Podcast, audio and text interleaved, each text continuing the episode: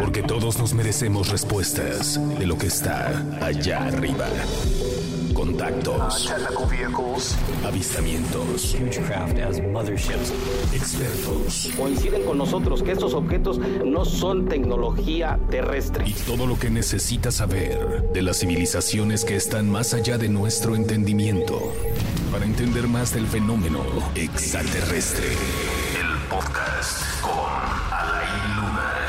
Bienvenidos a este capítulo de Extraterrestres. Es un gusto saludarlos hoy con un tema interesante y sobre todo fuerte porque hoy vamos a platicar con Cristel, eh, que de repente hace una investigación sobre el contenido de ovnis extraterrestres. Me topé con una cuenta que me llamó la atención que hablaba sobre este tipo de cosas, pero además de contactos que has tenido. Cristel, un placer saludarte. Hola, mucho gusto, ¿cómo están todos? Este, bueno, muchas gracias por estar aquí, este, por invitarme, Alan.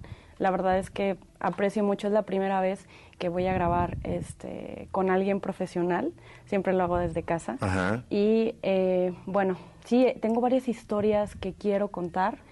Este, voy a eh, omitir unos pequeños detalles para, digamos, que proteger la identidad de las personas que voy a hablar, este, pero me encantaría contarles mi historia. Ahora, de entrada, el que lo platiques, estás protegiendo a otras personas. No te provoca a ti nada, no hay ningún riesgo con lo que tú llegues a contar. No, porque son experiencias personales, este, entonces yo creo que a mí de ninguna manera me afecta, ¿no? Nada más había, hay una persona que sí quiero este, proteger en, en la historia porque él es, este, él, sí, digamos que es una persona especial, este, pero me encantaría contarle porque a mí me abrió la mente. Cuando yo platiqué con él, me voló la mente. ¿Qué título le tendríamos que poner a este capítulo? Estuve pensando, no sé si cuarto contacto, ¿cómo le tendríamos que llamar? Yo creo que hay algo más allá, hay algo más allá, porque tengo varias historias este, que pueden ser, eh, digamos que abren la mente de las personas, porque yo no creía, yo no creía hasta que lo vives. Esto es importante porque de repente mucha gente puede decir, bueno, a lo mejor una persona que se apasiona por el tema se sugestiona y mentalmente lo puede vivir, pero tú eras escéptica hasta el año 2012. ¿Qué es lo que ocurre en ese año? En el año 2012, eh, yo soy originaria de Monterrey, Nuevo León, México. Ujú. Le digo, nada más como para, para ponerme un, un un poco de contexto en el mapa. Este, mi mamá estaba saliendo con una persona de, voy a, voy a cambiar al estado, ¿ok? De San Luis Potosí. Ujú. Eh, esta persona eh, se conocieron por internet y ella me pidió que la acompañara un fin de semana a una casa de campaña que tiene eh, este, este señor, ¿no?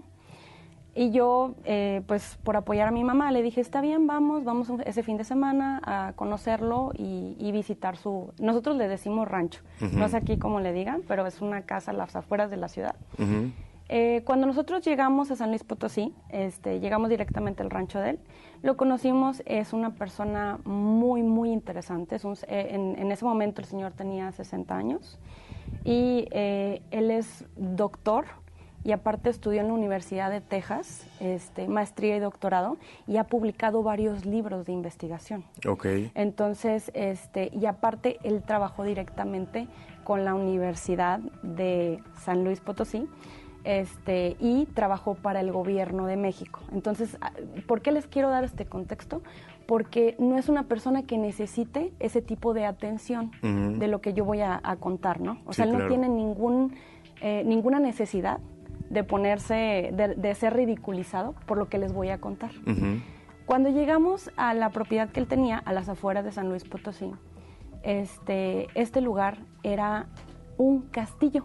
Literalmente era un castillo en medio de la nada. Y eh, bueno, él en su castillo tenía gárgolas y tenía leones. Eh, a mí me llamó mucho la atención por, por todo el tipo de simbología que había en este pequeño castillo. Cuando lo conozco, él, este, llegamos al, al rancho, nos abrió la puerta, tenía dos perros gigantes pastores alemanes. ¿Por qué Ujú. cuento esto? Porque los perros eran bien agresivos con la gente.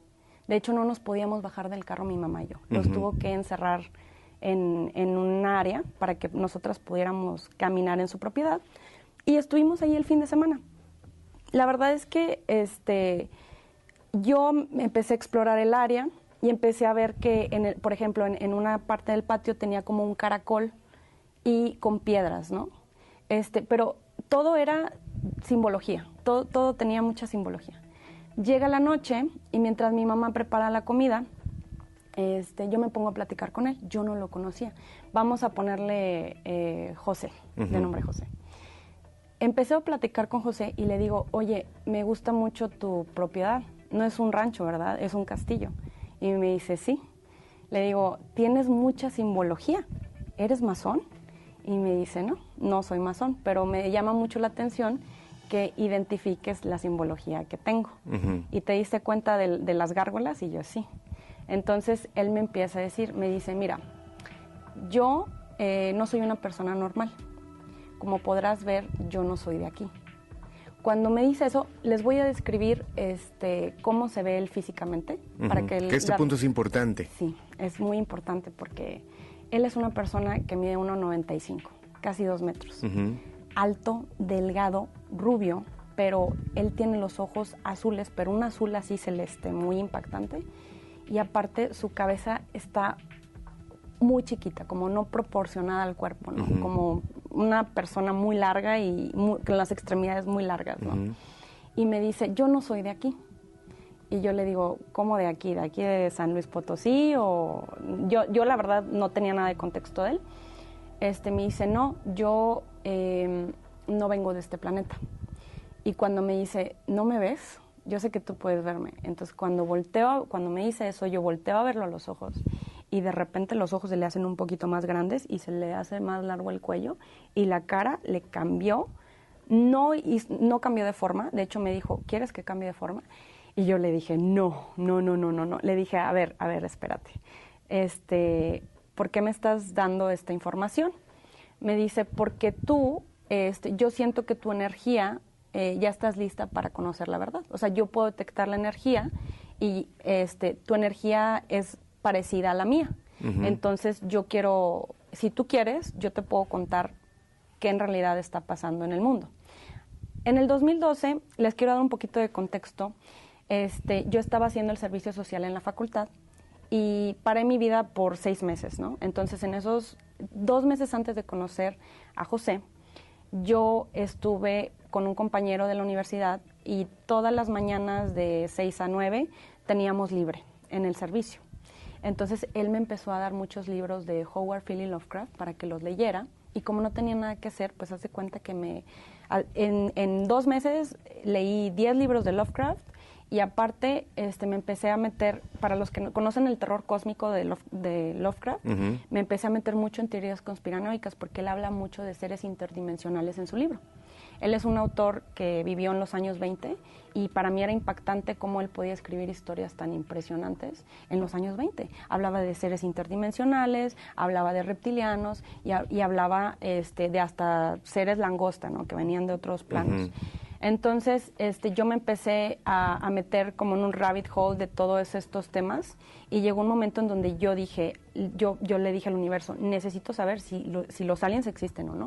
O sea, porque ya tengo mucho contexto de libro. A mí, para mí era impresionante que alguien de los años 20 estuviera hablando de reptilianos. Eso no, no es normal, ¿sí me explico? Como que siento que ya la verdad ya me la habían presentado y con, después conozco a José y José me dijo, ya estás lista para saber. Entonces, para mí fue como una preparación que el universo me dio, como te voy a dar contexto de lo que en realidad está pasando en la humanidad y te voy a mandar a una persona para que directamente platiques con él y confirmes que esto es verdad. Hablando con él, le digo, sí, cuéntame, quiero saber. Y me dice, ¿quieres saber la historia de la humanidad, de cómo pasaron los hechos? Le dije, sí, desde el principio. Este, él me cuenta, para empezar, él, él se introdujo nuevamente. Yo soy José, yo vengo del planeta Mitaka, de la constelación Zeta Reticuli. Me dio de cuenta que santo y seña de dónde era su planeta. Me dice, yo soy un alma que decidió reencarnar en este plano, pero sí me puedo transformar. No soy una, mm, digamos que persona normal. A él, él, él se dio cuenta que él, él tuvo su despertar espiritual cuando estaba en el Tíbet, este, haciendo una excursión.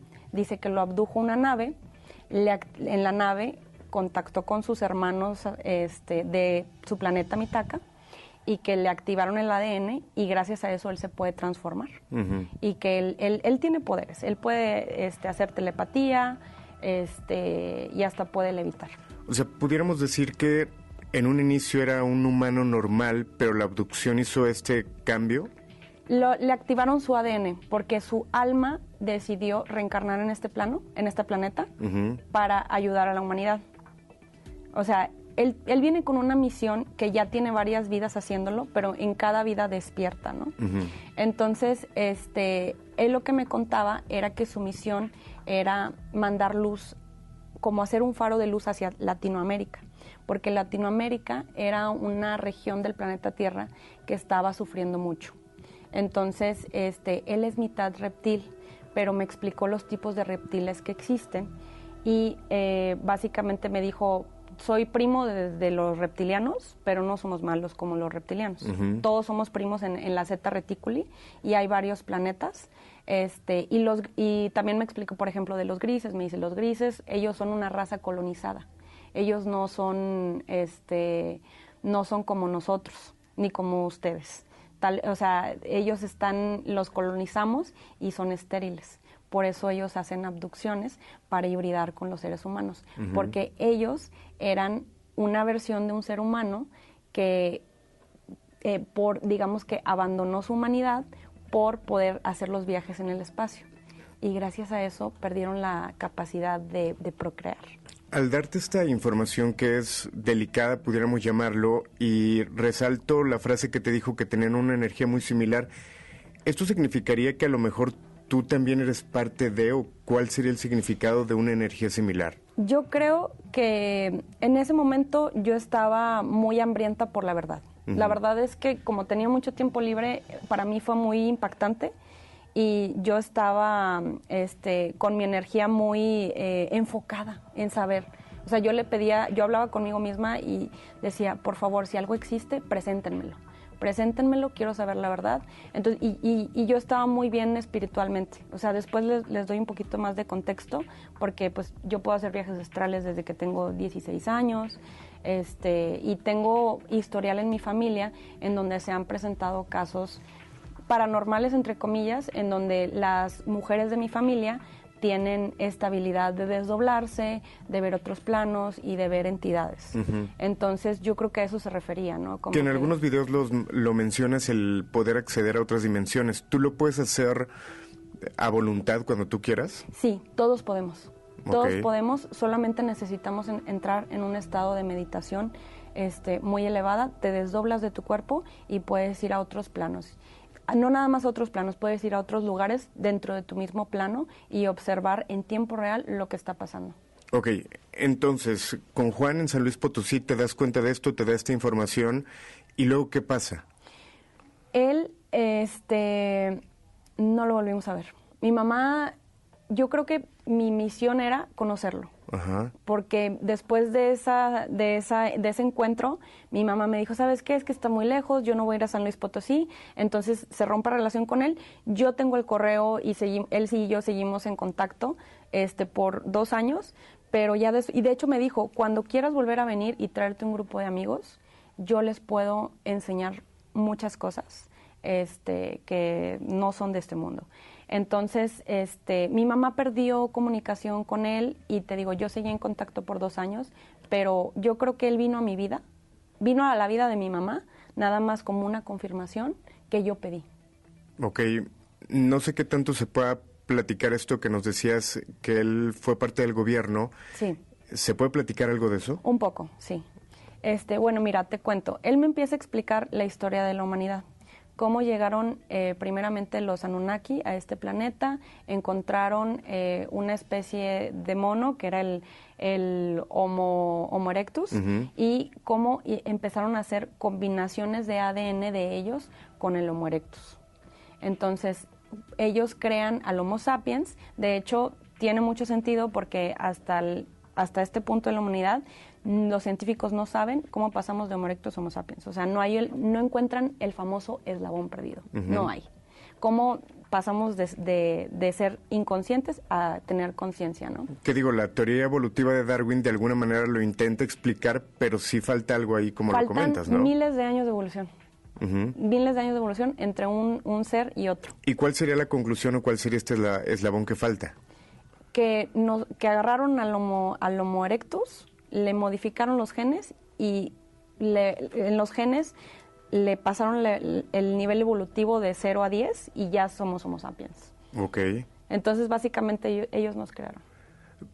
Entonces, ¿el gobierno mexicano también tiene contacto con, Sí. con estos seres? Sí. Y se habla muy poco, de hecho, no se habla, apenas lo veíamos eh, con lo que hizo Maussan, que, que en el Senado causó revuelo que lo hayan permitido, pero no se habla realmente de esto. No es información que esté al ojo público, pero tienen contacto con ellos desde, digamos que desde antes del presidente Cedillo. O sea, hay mucha información. Hay mucha información, exactamente. Ok, ahora vamos a viajar al 2015. Ok, 2015. ¿Qué perfecto. pasa en el 2015? En el 2015, eh, mi mamá se fue a vivir a Estados Unidos. Este, y ella vive en, en Austin, cerca del lago, de un lago. ¿Por qué les cuento esto? Porque pues en, en donde hay muchos mantos acuíferos, puede ser ríos, lagos, mares, hay bases tanto militares como alienígenas. Entonces, este, en esa casa yo no la conocía, yo vivo en México, yo fui dos, tres veces, pero esa vez que me tocó ir ahí me dormí en un cuarto de invitados y em, mientras estaba yo dormitando, todavía no estaba dormida al 100%, siento que me tengo un desdoblamiento.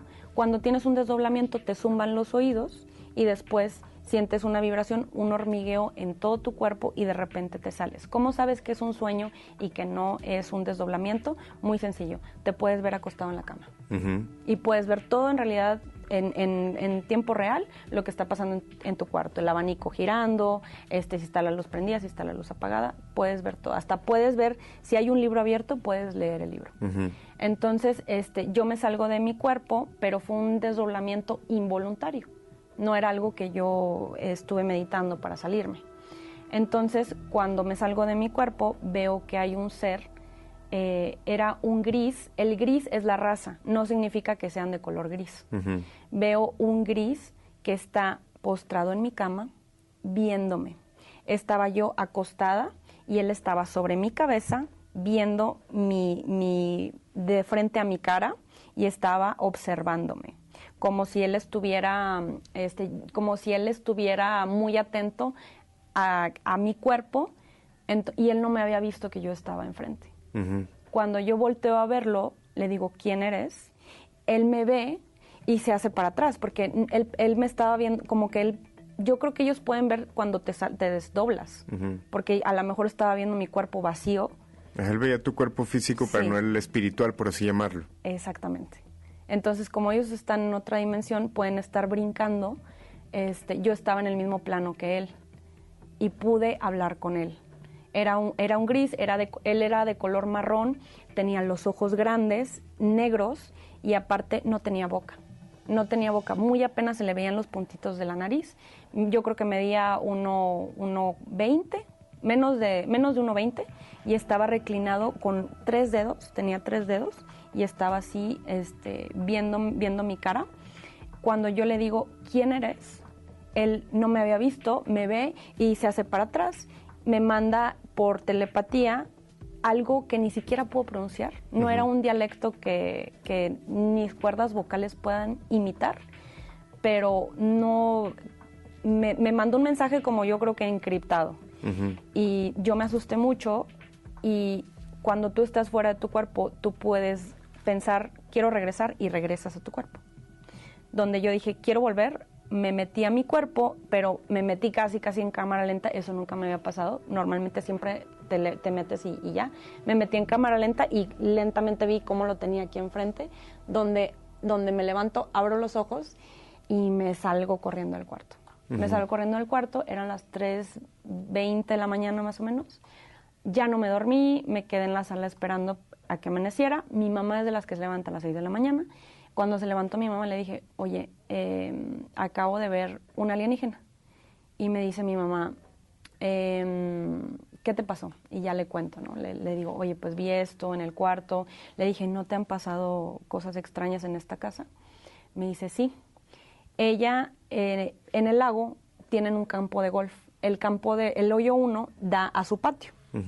Me dice, en- en- para los que han ido a Estados Unidos y conocen Texas, no hay luminaria en todos lados, porque Texas es muy grande y no quieren gastar mucho en, en tener postes de luz. En el campo de golf no hay postes de luz.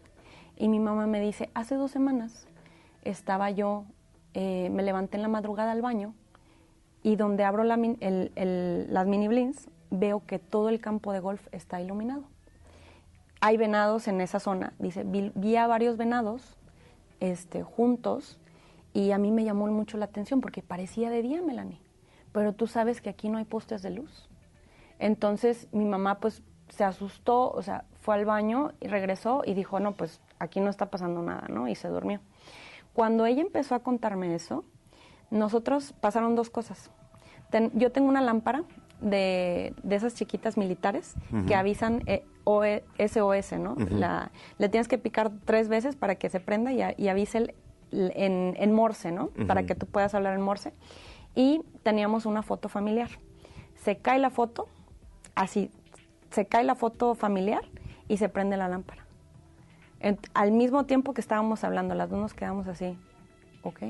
Entonces se me hace que sí hay seres aquí que están, este, que están aquí entre nosotros. ¿no? Pero, ¿por qué tener contacto contigo? ¿A qué conclusión llegaste?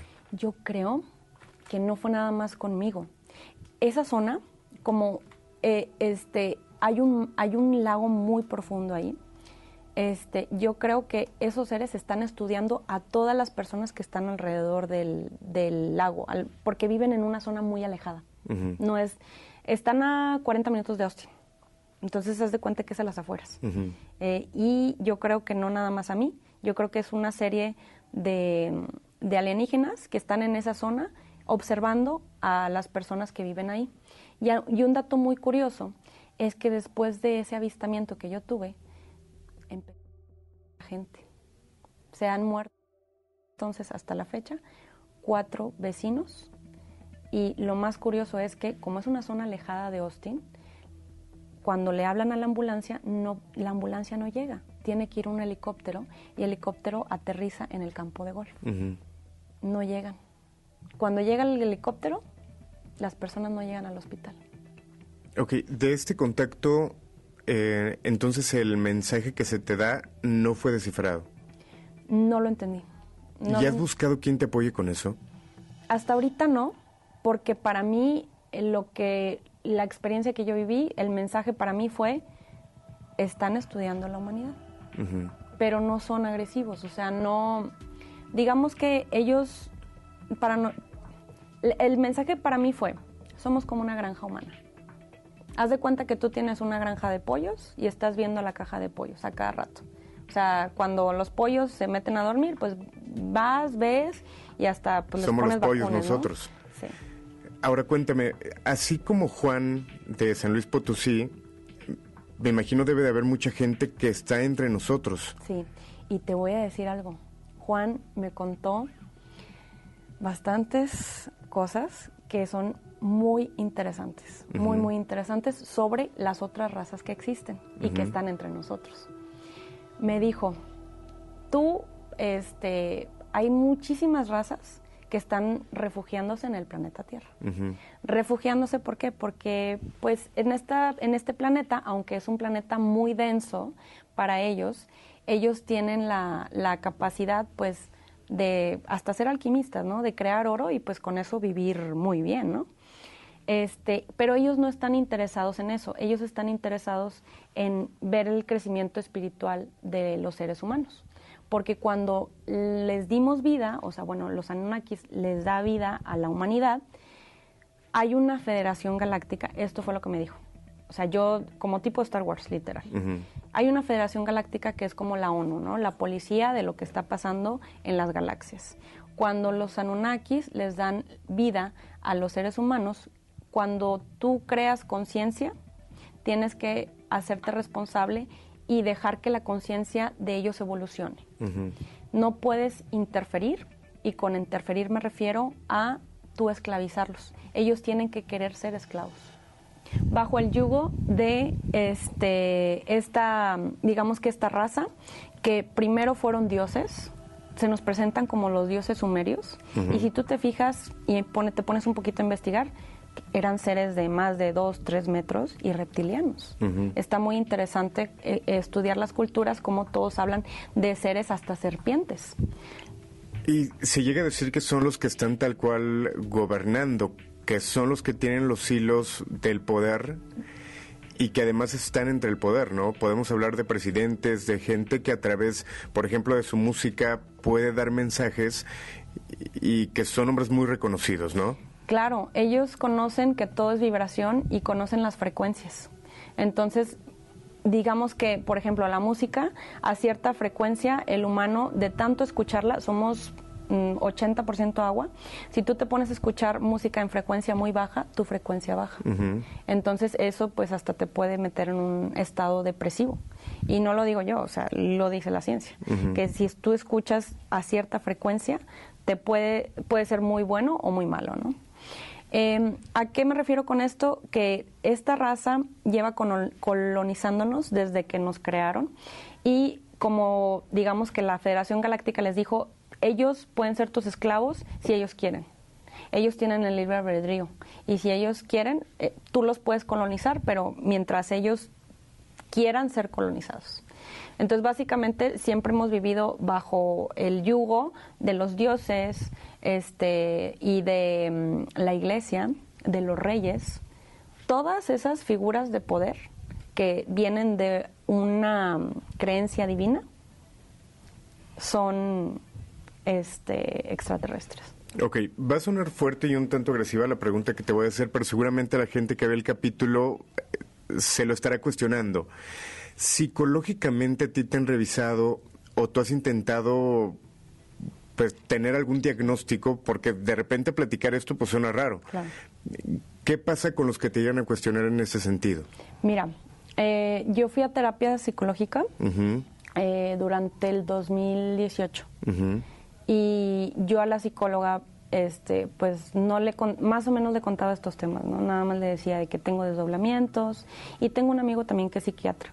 Y la psicóloga estuve en terapia ocho meses por otra cosa sentimental por digamos que por otro tema pero yo le preguntaba oye es que sí me han pasado varias cosas ¿tú crees que pueda tener así esquizofrenia o algo? O sea, sí le, sí le pregunté. Y me dijo, pues yo veo todo muy normal, o sea, como que nada fuera de lo normal, a lo mejor se te subió el muerto, o sea, ya ves que ellos tienen sus, sus métricas. Y me dice, ella fue, porque yo le pregunté, le dije, oye, tal vez a lo mejor necesito este, hacerme un, un examen, ¿no?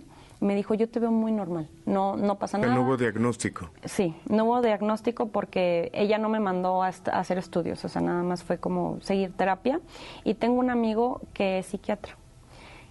A él sí le conté, porque tengo un poquito de contexto familiar con las mujeres de mi familia, porque también las mujeres de mi familia han tenido experiencias paranormales.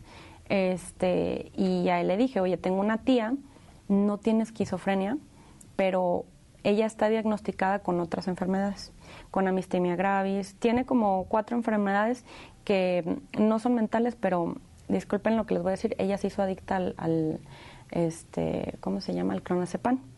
Entonces, pues la tuvieron que internar, pero ella se hizo adicta porque ella tenía muchos encuentros y muchas visiones de muchas cosas.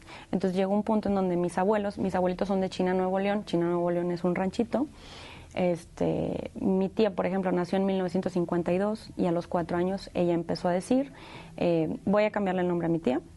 Eh, ahí a los cuatro años decía, María no es de aquí, como hablando en tercera persona, y decía, soy María, pero no soy la María de este planeta, yo soy la María de otro planeta. Yo vengo aquí, pero no me gusta. Y en todo el 1958, o sea, ella tenía cuatro años, 56, no sé. Este, mis abuelitos eran muy pobres, no tenían tele, o sea, mis abuelitos no estudiaron la primaria eh, ni la secundaria. Muy, mi abuelita no sabía leer ni escribir y mi abuelito sabía leer, pero no sabía escribir. Entonces te doy contexto para que pues, te des una idea de cómo estaba mi familia y cómo mi tía empieza a, a hacer estas descripciones. A los 15 años mi tía empezó a desdoblarse y empezó a ver otras realidades. Y ahí fue donde mi, mi abuela pues se preocupó mucho, ¿no? Dijo, oye, pues mi hija no es normal. Porque mi tía decía, hoy los vi a todos dormidos. Yo estaba flotando en la casa y los podía ver a todos y tú estabas haciendo esto y tú estabas haciendo esto. En ese momento mis abuelos no tenían tele. Le digo, eran, eran muy pobres. Mi abuela lavaba, lavaba trastes en, en un barco en Baja California porque ellos se fueron a vivir a, este, a La Paz. Con lo que me cuentas me suena mucho también el, el caso de lo que po- pudo ver esta mujer que se sube a un avión y que también veía que tú la habías como analizado, Sí. que ella aseguraba que dentro del avión, en los pasajeros, había una persona que no era como de este planeta y que el vuelo se retrasó aproximadamente tres horas porque ella decía que algo iba a ocurrir. Pero da a entender que había una especie de reptiliano entre los que abordaron este, esta aeronave. ¿Qué opinas de este caso? como les comentaba, era, eh, yo creo que ella sí vio algo en el avión, porque los reptilianos este, pueden cambiar los ojos. Yo creo que ella vio que alguien le cambió los ojos y eh, ahí fue donde este se asustó. Porque si la, si la persona hubiera cambiado de forma totalmente de su cara, más personas la hubieran visto. Físicamente, ¿te ha pasado esto a ti? ¿Tú has podido hacer algo de esto o no, no es parte de lo tuyo? No, yo, yo no puedo cambiar de forma, o sea, yo, yo soy 100% humana, digamos que todos los seres humanos podemos tener desdoblamientos y ver otras realidades. Entonces yo creo que eso te puede permitir ver o contactar cualquier tipo de ser si tú quieres, no nada más alienígenas, seres del bajo astral, seres del alto astral. Hay muchas dimensiones interpuestas, entonces este, sí puedes llegar a cualquier lado si te sales de tu cuerpo. Ok. Hay un dato interesante para cerrar esta entrevista que me gustaría que platicaras. Sí, bueno, eh, volviendo a la historia de José. José me dijo, cuídate mucho de los draconianos. Cuando él me contó, digamos que cómo eran eh, los seres interdimensionales que existían en este plano, me dijo, la raza más peligrosa es la draconiana. Ellos solamente pueden cambiar de forma unas horas, no pueden cambiar de forma 100% como la reina Isabel. Este, ¿Por qué pasa esto? Porque la, la raza draconiana son muy puros y ellos son eh, casi, casi que 100% dragones. Entonces tienen alas y tienen cola y ellos son carnívoros. Ellos no comen otra cosa que no sea carne y ellos son de la realeza en la constelación Zeta Reticuli, que te comentaba que todos eran primos. Y yo le dije, ¿por qué son tan peligrosos? ¿Y dónde se encuentran? ¿Y cómo me voy a dar cuenta si me topo uno? Me dice, ¿conoces las desvividas de Juárez? Y yo me quedé, no. Me dice, sí. Ellos viven en, la en las fronteras de los países porque es más fácil para ellos cazar. Y ellos tienen permitido cazar en esas zonas. No recuerdo si ocurrió en Monterrey, pero una reina de belleza, este video fue muy conocido, de repente en un ataque, no sé cómo llamarlo, histérico, ella salió gritando del hotel en el que estaba hospedada, de la reina Isabel, que era reptiliana Sí. o que era de otra raza, entre otras cosas fuertes que no podría comentar de con qué se alimentaba y que bebía. Y creo que ya no se supo nada de esta mujer. Mira, no supimos nada de ella y les voy a hablar de un video que tal vez se encuentre el video en YouTube. En el, en el palacio este, había un, cha- un video de un chico escapando de mero arriba. Era un chavito, como de 19 años, y se ve como él está desnudo, escapando con una cuerda. Ya te imaginarás. Son, son personas que ellos, ellos no pueden comer comida normal. Ellos necesitan, son cazadores, son reptiles. Ellos necesitan, eh, pues ahora que 100% humana. Ok. Por eso hacen este tipo de rituales. Y, di- y vas a decir, ¿y por qué bebés y por qué niños? Pues porque, por ejemplo, nosotros, ¿por qué nos comemos un ternerito? ¿Por qué nos comemos un cabrito? Porque pues está más rico. Digo, al final creo que las personas tendrán que sacar las conclusiones de lo que estás comentando. Desde mi punto de vista, que tengo más de 15 años investigando tanto el tema paranormal, ahora más metido también en esto de la ufología, pues me toca conocer todo tipo de gente que te cuenta todo tipo de historias, pero te alcanzas a dar cuenta de la realidad de lo que te platican y creo que los argumentos que das y la historia cómo, cómo la cuentas para mí me suena muy real. Miren, les voy a decir ya, ya para terminar, yo no tengo ninguna necesidad de estar exponiendo estos temas porque mi industria, yo no soy influencer, no me dedico a hablar de alienígenas, de eso no vivo, a mí nada, nadie me paga. Pero este, cuando empezó todo la, el disclosure este año con los, con los UFOs, con todo lo que está pasando en Estados Unidos, yo me animo a hacer contenido porque ya es momento de despertar.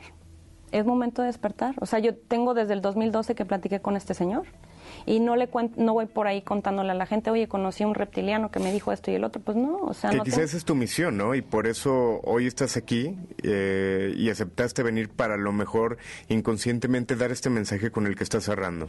Exactamente, y como Alan dice, ustedes pueden creer lo que ustedes quieran, esto es mi realidad y es lo que yo viví y son mis experiencias. No quiero convencer a nadie, no vengo aquí a, a imponer mi opinión y decirte por qué sí existen y por qué no existen. Cada quien puede pensar lo que quiera. Perfecto. Gracias por acompañarnos. Muchas gracias a ustedes, chicos. Pues con esto finalizamos este episodio. Invitar a la gente que se ha vivido algo similar y también los comentarios de lo que acaban de escuchar, que nos lo dejen saber para estarlo obviamente checando y por ahí compartiendo con ustedes. Mi nombre es Alain Luna y esto fue Extraterrestres. Hasta luego.